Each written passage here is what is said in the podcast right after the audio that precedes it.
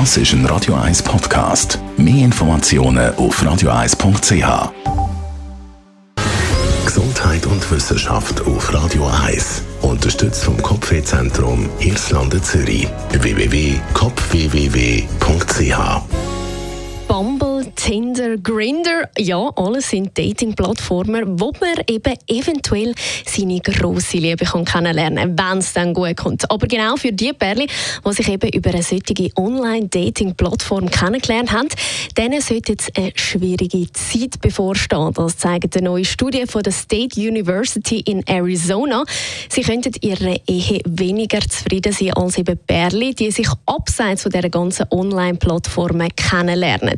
Ergebnis sei das sogenannte Online-Dating-Effekt. Personen, die sich online kennengelernt haben, berichten eben über eine geringere Qualität ihrer Ehe, jetzt im Gegensatz zu den Pärchen, die sich eben offline kennengelernt haben.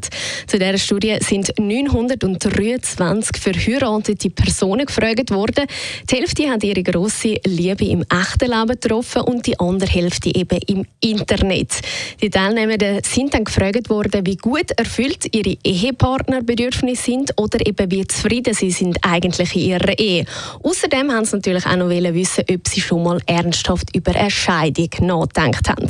Einer von diesen ermittelnden Hauptgründen für das geringe Glück, dass eben Pärchen, die sich online kennengelernt haben, nicht oft in ihrem Umfeld unterstützt worden sind. In der Studie es übrigens auch Unterstützung, welche Paar von ihren sozialen Netzwerken überkommen, kann eben erhebliche Auswirkungen dann auf die Qualität ihrer Beziehung haben. Ja, ob jetzt Offline- oder eben Online-Beziehung.